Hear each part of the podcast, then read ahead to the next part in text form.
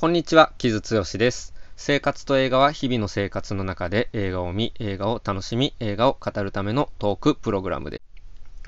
はい、えっ、ー、と、今日は久しぶり、ちょっと久しぶりのソロになるんですけれども、えっと、この間の上半期ベストのライブ会参加してくださった方、ありがとうございました。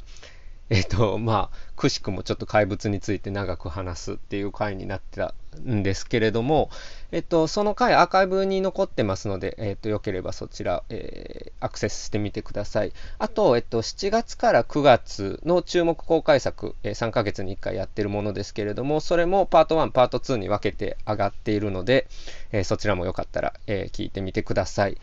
はい。で、その注目公開作の回でも挙げました作品、えー、大いなる自由、7月7日から全国順次公開ですね、の作品を今日はソロで取り上げようと思うんですけれども、まあ、この作品結構僕、え、ー、と、推していてですね、割と強めに推していて、えっと、ミュージックマガジン、もうすでに出ている、えー、7月号ですね、に、えー、まず A 票を寄せているのと、あと、この間のウェジーの木津剛の映画お茶会第2回、えー、ゲストが高見源五郎さんだった回で、えっと、結構がっつり話してるんですけれども、えっと、改めてソロでも、えー、生活と映画でもやりたいなと思って取り上げます。はい。えっとね、これまあその時でも何回か言ってると思うんですけども、まあここ数年でものゲイ映画でも結構僕の中では屈指の出来だなと思っている作品でですね、去年のレインボーリール東京で公開されて、で、今年日本で、えー、文化村初配給作品として、えー、全国順次公開されるわけですけれども、えっと、僕今年初めて見て、あ、これは本当に結構すごい作品だと思いまして、えっと、この夏ですね、結構強めにプッシュしたい作品の一つですね。はい。で、これ、え、ー、と、監督がセバスティアン・マイゼというオーストリアの監督でですね、えっと、これが長編第2作になるんですけれども、第1作はちょっと日本で公開されていなくて、うん、これがだから初公開になるのかな。えっと、アウティングっていう、えー、2012年の、えー、ドキュメンタリーが結構話題になったみたいなんですけれども、それアウティングっていうのタイトルかだと、ちょっとこう LGBT の話かと思いきや、えっとね、自動性愛者に密着したドキュメンタリーで、これもまあだからすごく、まあ、センシティブな題材を扱っているなということで話題になった作品みたいですね。はい。で、まあ、今回は、えっと、それとはまた違って、ゲイが主人公の作品でですね、えー、舞台はドイツになってます。で、えっと、ドイツって、まあ、あの、ナチスによって、えー、同性愛者が、えー、強制収容所に収容されてたっていう、まあ、歴史的事実をご存知の方も多いと思うんですけれども、えっと、そういった、え背景がある中の、え第二次大戦後の1945年から1968年までのまあ20年以上に及ぶある一人の同性愛者を描いた作品なんですけれどもでその間の、えドイツっていうのは男性同性愛行為っていうのが刑法で禁じられていて、えー、本当に刑務所に、えー、収監されるという時代でした。で、まあ、えー、1960年代後半に21歳以上の、えー、男性同性愛の行為は、えー、非犯罪化されるんですけども、まあ、90年代までその法律は残っていたというものですね。で、女性の同性愛に関してはもう存在自体が無視されていたので、むしろ、えー、法律の対象になっていなかったっていうことなんですけれども、まあね、もう本当に今の欧米の基準からすると、本当にそういったえー、犯罪、えー、として扱われてた時代があったのだという、まあ、えー、改めてゲイヒストリーを語る映画でもあり、そしてまあ、その中にいた個人をフィクションの中からどういうふうに浮かび上がらせていくかという作品ですね。うん、なので、まあ、そういった意味でも非常に、まあえー、史学的な意味のある作品なんですけれども、えーと、僕がこの作品ね、まあ、もちろんテーマにもすごく引きつけられるものがあるんですけれども、えーと、何よりも一番やっぱり、えーとこれ引きえー、引きつけられたのはですね、もう撮影ですね、撮影というか、まあ、映画の、えー、もうビジュアルと、えーまあ、演出の、えー、完成度の高さ。もうそれがね、その出来の素晴らしさっていうのにまず結構圧倒されたんですよ。うん、これ、えっと、撮影監督にクリステル・フルニエという方が入ってるんですけれども、それはセリーヌ・シアマの水の中のつぼみとかトム・ボーイとかを撮っている人ですね。で、えっと、その撮影が本当にすごくて、まあ、刑務所がほぼずっと舞台になるんですけれども、えっと、まあ、基本的に暗いわけですよ。あと、すごく寒々としていたりとかね。で、そういった刑務所の、えー、まあ、冷えた闇っていうのを、まあ、すごく淡々と撮るんですけれども、ある時でも主人公が、えー、独房に閉じ込められてタバコを吸うシーンの光と闇のコントラストとかが本当に際立っていて、えっと、これ予告編のえ、コメントにも出てるんですけれども、えスクリーンデイリーがレンブラントの絵画のようだって言ってて、本当にそうだなと思って、えっ、と、僕は結構レンブラントの絵画が好きなんですけれども、まあ、本当にレンブラント的に光と闇のコントラストの美しさで見せるという作品になっていて、かつ、まあ、その闇っていうのが、まあ、この、えー、ゲイが刑務所に収監される時代だったことを踏まえると、えー、非常にね、なんかこう、眼蓄の、含みのある、えーえー、表現にもなっていて、そこもすごく重要だというふうに思いましたね。なので、まずは、あの、撮影にすごく、え、惹かれた作品ですね。えー、はい。で、ただ、物語自体もすごくよくできていてですね、まずこれ、あの、えー、発展場を映したフィルム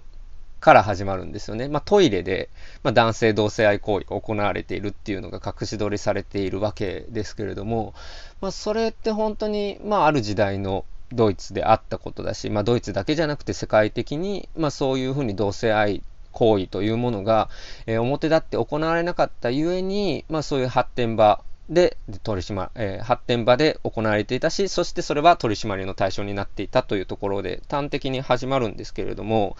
えー、で、まあ、主人公がハンスという、その何度も何度も同性愛行為を繰り返して、何度も、えー、20年以上にわたって収監されるという、人間なんですけれども、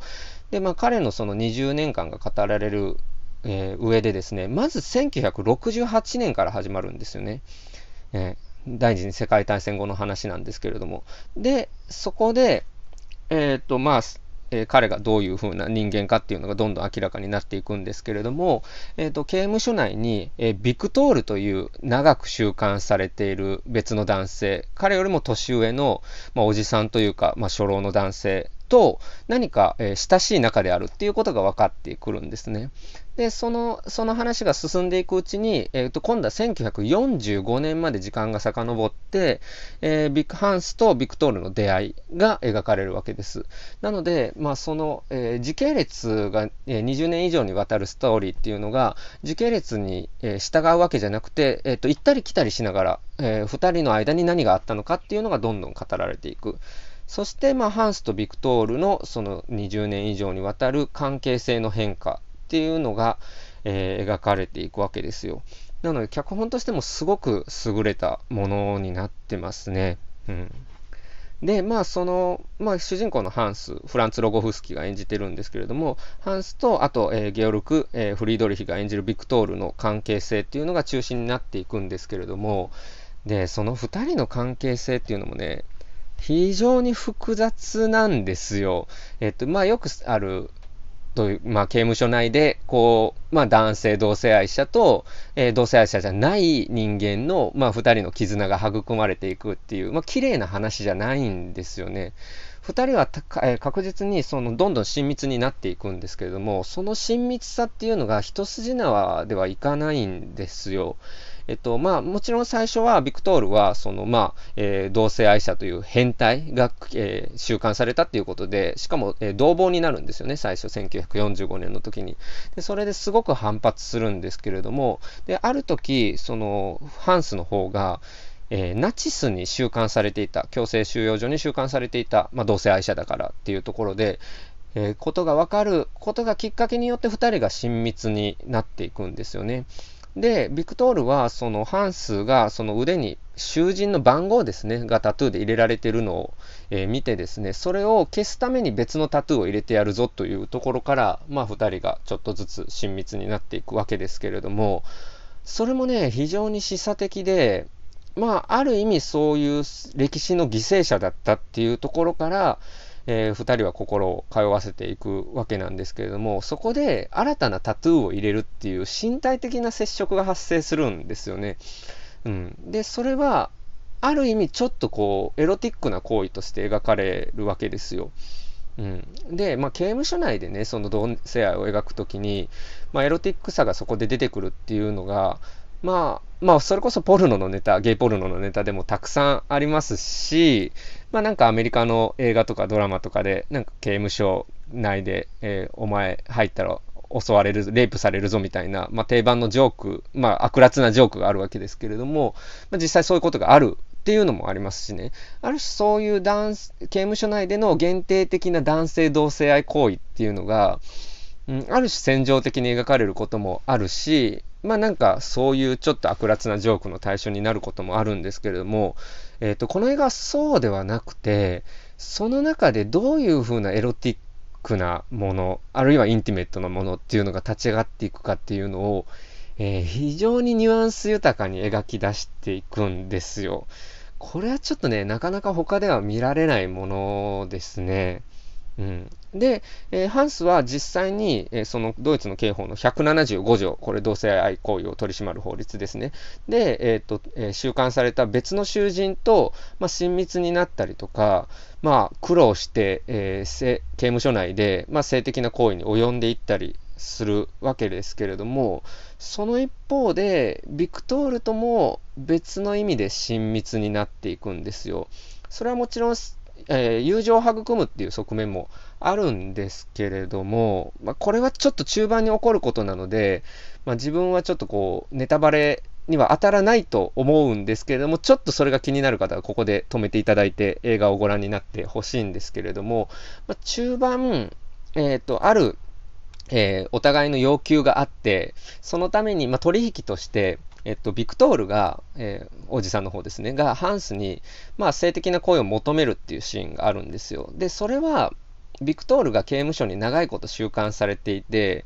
まあ、その性欲の発散として利用するっていう、まあ、ある種の性暴力としてハンスを利用しているという部分が、まあ、大きいとは思うんですけれども、ただ、ビクトールも何かここでハンスとの、うん、一つ、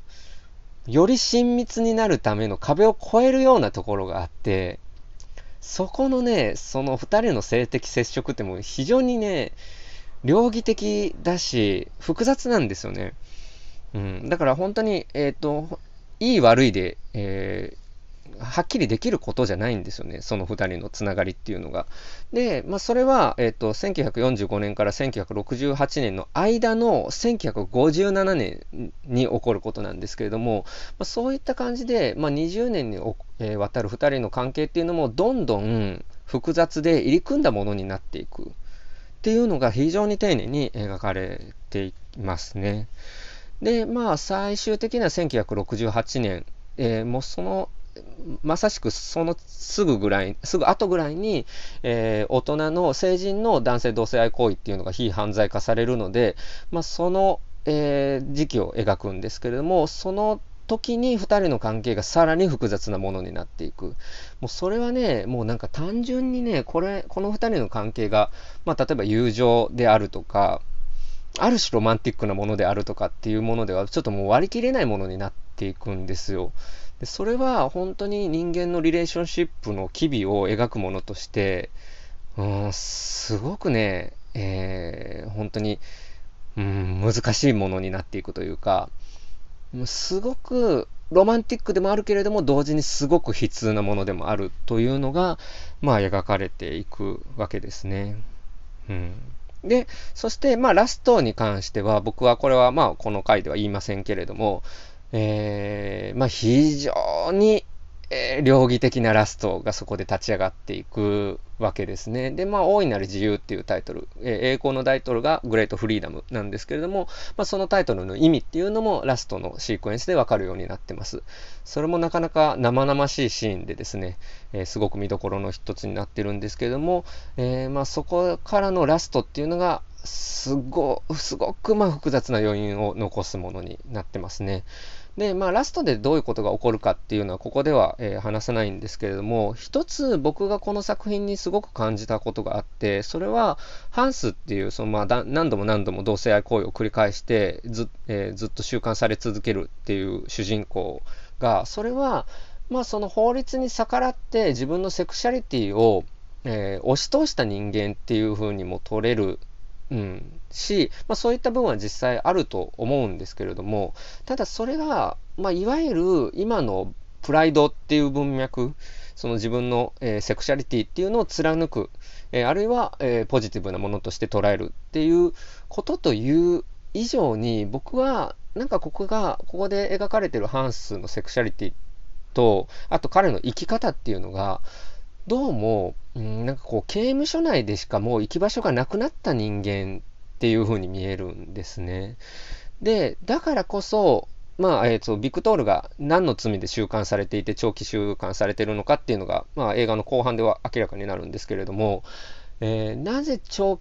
えー、だからこそ長期収監されているビクトールと親密になっていくっていうことだと、僕はすごく思ったんですよね。で、それはもちろんそのハンス個人のものではあるけれども、えっ、ー、と、ナチス時代から、まあそういった収容所であるとか、あるいは刑務所に収監されていた、えー、ハンスがそういう風にしか生きられない人間になってしまった。で、それはまさにその時代の、まあ、ドイツの社会が生んだものである。っていうことだと僕はすごく感じましたね。うん。まあ、もちろんそれはドイツだけじゃなくて世界中で起こっていたことですけれどもだからその社会で起きていること社会の制度であるとか決まりあるいはまあ、えー、規範ですよね。っていうのがまあ一人の同性愛者にどういう精神的な影響を与えるかっていうところまで踏み込んでこれは描けている作品だと僕は思いましてそこがね本当にこの作品のすごいところだなというふうに感じました。はい。それをまあ本当に、えー、非常にテンションの高い、テンションの張り詰めた映像で見せていくっていうところもそうだし、あと音楽もニルス・ペッター・モルベルっていう、これノルベノルウェーのジャズミュージシャン、まあフューチャージャズとかですごく有名な人ですけれども、その彼の、まあ、トランペットで、えー、うん非常にね、うんまあ、悲痛でありつつエレガントでもあるという音楽で見せていき、そして、えっ、ー、と、ペーター・ブロッツマン、えー、この人も、えー、フリージャズの巨人ですけれども、この間ね、亡くなってしまって、えー、ずっとアバンギャルドな音楽をやってきた人が、まあ、後半のあるシーンで登場して、まあ、サックスを吹きまくるという えー、驚きのシーンもあったりですね、まあ、音楽もすごく、えームードを作っている作品ですね。だからそういうあらゆる側面で、えー、非常にクオリティの高い作品であると同時に、まあ、その全ての要素で必然性がある。うん、だから映画として相対として素晴らしす、すごく完成度の高い一本になってますね。そして、まあ、その完成度の高さの中から、えー、非常にそのゲイテーマのある、複雑な部分、深い部分っていうところまで、えー、描き出している作品でしたね。はい。なので、まあ、決して明るい作品ではないんですけれども、えー、非常に素晴らしい作品だなというふうに僕は思いました。そして、えっ、ー、と、最後に絶対に言っとかないといけないのが、えー、主演のフランツ・ロゴフスキーですね。クリスチャン・ペットルペッツォルトの映画、諸作品に出ていたりすることで有名だったりするんですけれども、えっと、彼が本当に素晴らしかったですね。えっと、ゲオルク・フリードリヒとの、まあ、ベテラン俳優とのケミストリーもさることながら、えっと、彼個人の、えっと、彼はすごく、まあ、有名なダンサーでももともとある人なので、えっと、身体性ですね。その体を見せる、まあ、ヌードのシーンも多いんですけれども、体を見せながら、その体が痛めつけられている様っていうのを精神的にね、身体的な表現として見せていく。うん、僕はバレバレエの専門家じゃないので、えー、バレエ、あるいはダンスの専門家じゃないので、まあ、詳しくは言えないんですけれども、でもやっぱりその何か体から表現されるものっていうものが、ものすごく説得力があってですね、えっ、ー、と、もともと僕フランツ・ロゴフスキーいい俳優だな、素晴らしい俳優だなと思ってたんですけど、これはちょっとね、彼の、えー、キャリアの中でも、ちょっとキャリアハイというか、まあ、ベストかもしれないという、うん、感じはしました。うん、素晴らしいですね。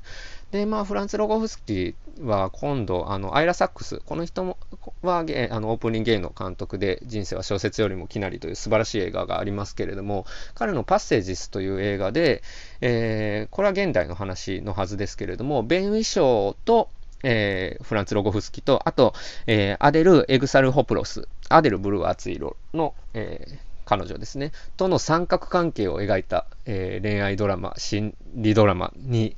えー、出ているらしくて、で、フランツ・ロゴフスキがおそらく、えー、バイセクシャルなのかなというキャラクターで、その三角関係を描くというもので、もう予告編来てるんですけど、めちゃくちゃ良さそうですね、これも。うん、めちゃくちゃ期待してるんですけれども、まあ、そこでも、まあおそらく他の2人もまあ素晴らしいですけれども、えー、フランツ・ロゴフスキー素晴らしい演技を見せてくれてるんだろうなというところなので期待してますね。なのでまあちょっとこの映画、フランツ・ロゴフスキーを見るっていうところでも今ちょっと油乗り切ってる感じがしますね。俳優のあるピークを見るっていうところでも注目の一作かなと思います。ので、ぜひぜひ、えっ、と、これは本当に、えっ、と、今期だけというよりは、結構今年通しての、えっ、と、傷が強くプッシュしたい作品の一つですね。はい。セバスティアン・マイゼ大いなる自由。7月7日から全時順次公開、全国順次公開です。よろしくお願いします。はい。というところでした。えっ、ー、と、では、えっ、ー、と、今週というか、えー、ここのところの僕の仕事を紹介させていただきたいんですけれども、えっ、と、まさにそのオイラの自由に、えついて話したウェジーの、えオンライントークイベントですね、木津剛の映画お茶会第2回、田上源五郎さんの、えゲスト会ですけれども、7月6日まで配信で見られるので、ぜひよろしくお願いします。そして、まあ、その 高目先生と、えー、いろいろ最近お仕事させていただいてるんですけど、7月15日の土曜日に、えー、高間源五郎さんが大阪に来ます。それは、えー、ラテラル梅田、梅田ですね。えー、でのオンラインイベントで1時からになってます。で、配信もあるんですけれども、えっ、と、関西の方、まあ、大阪の方は、現地まで来ていただけると、高目先生のサイン会もありますので、えー、貴重な機会ですので、ぜひぜひ会場にいらしてください。はい、えー、高目先生の新刊、魚と水についてたっぷりお話をお聞きしようと思ってます。あ、はい、僕が出演するということを言い忘れてたんですけど、その回です。はい。そしてですね、えっと、あとは、えっと、7月7日発売のロッキンオンにが、えー、60年代特集なんですけれども、えっと、そこにも参加していて、いくつかディスクレビューを書いています。うん。あの、で、結構まとめて担当文を中心に60年代の音楽いろいろ聴いてたんですけど、まあ60年代のロックって今聞くと、やっぱりすごく前向きっていうか、なんかこう、社会が変化することに対しての希望に溢れてるなと思いましたね。うん、なんか Grateful Dead とか聞いたりしてるんですけどもね、うん、あとまあ Soft Machine とか、うん、 Silver Apples とか、実験的なものっていうのが、その実験自体のやっぱり喜びに満ち溢れてるというか、うん、本当にこう若者が実験によって社会を変えていくんだっていうエネルギーに満ちていて、なんかすごくやっぱりイノセントな感覚もあると同時に、なんか今だからこそ、うん、裁縫すると感じるものがあるんじゃないかなということを個人的に思いましたので、えー、なんかそういったことをなんか感じ取れる特集になってるといいなっていうふうに、まあ僕も全体はまだ読めてないので思ってますが、よければ、えっ、と、60年代の音楽を、なんかこう、なんて言うんですかね、こう、ロック好きの、まあ、中高年の趣味って感じではなくて、なんかこう、まあもちろんそれでもいいんですけどね、だけじゃなくて、なんかそういった、ね、精神性を giải 放するっていう意味でも、なんか今一度60年代を聞くっていうのもいいなっていうのをちょっと個人的には思った、えー、次第です。はい。そんなところですかね。はい。またちょっとまあ映画の仕事とかもいくつかやっていたりするので、まあそれが、えー、出せる段階になったらアナウンスしたいなと思います。えっと、まずはそのウェジーの、えー、と映画お茶会変えるうちによかったらぜひよろしくお願いしますというのと、7月15日梅田ラテラルのイベントお待ちしておりますので、どうぞよろしくお願いいたします。えっと、今月7月はですね、注目公開作の時でもいろいろ喋りましたけど、えっ、と、まあ、クロスがあったりとか、えー、サントメールがあったりとか、君、あとはね、対策としては君たちがどう生きるかっていうのもあったりするし、うん、あとは、えっ、ー、と、ホラー映画のパールがね、あったりとか、まあ、いろいろありますので、またそういった話も、まあ、ここでもできたらいいなと思ってますので、よろしくお願いします。はい。では今週はこんなところで、えー失礼します。お送りしたのは木津剛でした。